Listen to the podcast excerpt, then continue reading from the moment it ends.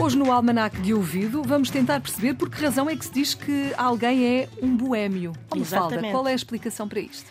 E ainda por cima diz-se que é um boémio de um estroino, um vadio, alguém que vive sem grandes preocupações, obrigações ou compromissos, ou ainda de um vagabundo, um nómada. E boémio é também usado como sinónimo de cigano. E é aqui que, se pode, que pode ser encontrada a origem da expressão ser um boémio com o significado de nómada, pessoa sem obrigações. O termo surgiu em França, onde se começou a associar a vida nómada e de vagabundagem aos ciganos que vinham da Boémia, da região situada na Europa Central e, nomeadamente, em grande parte na atual República Checa.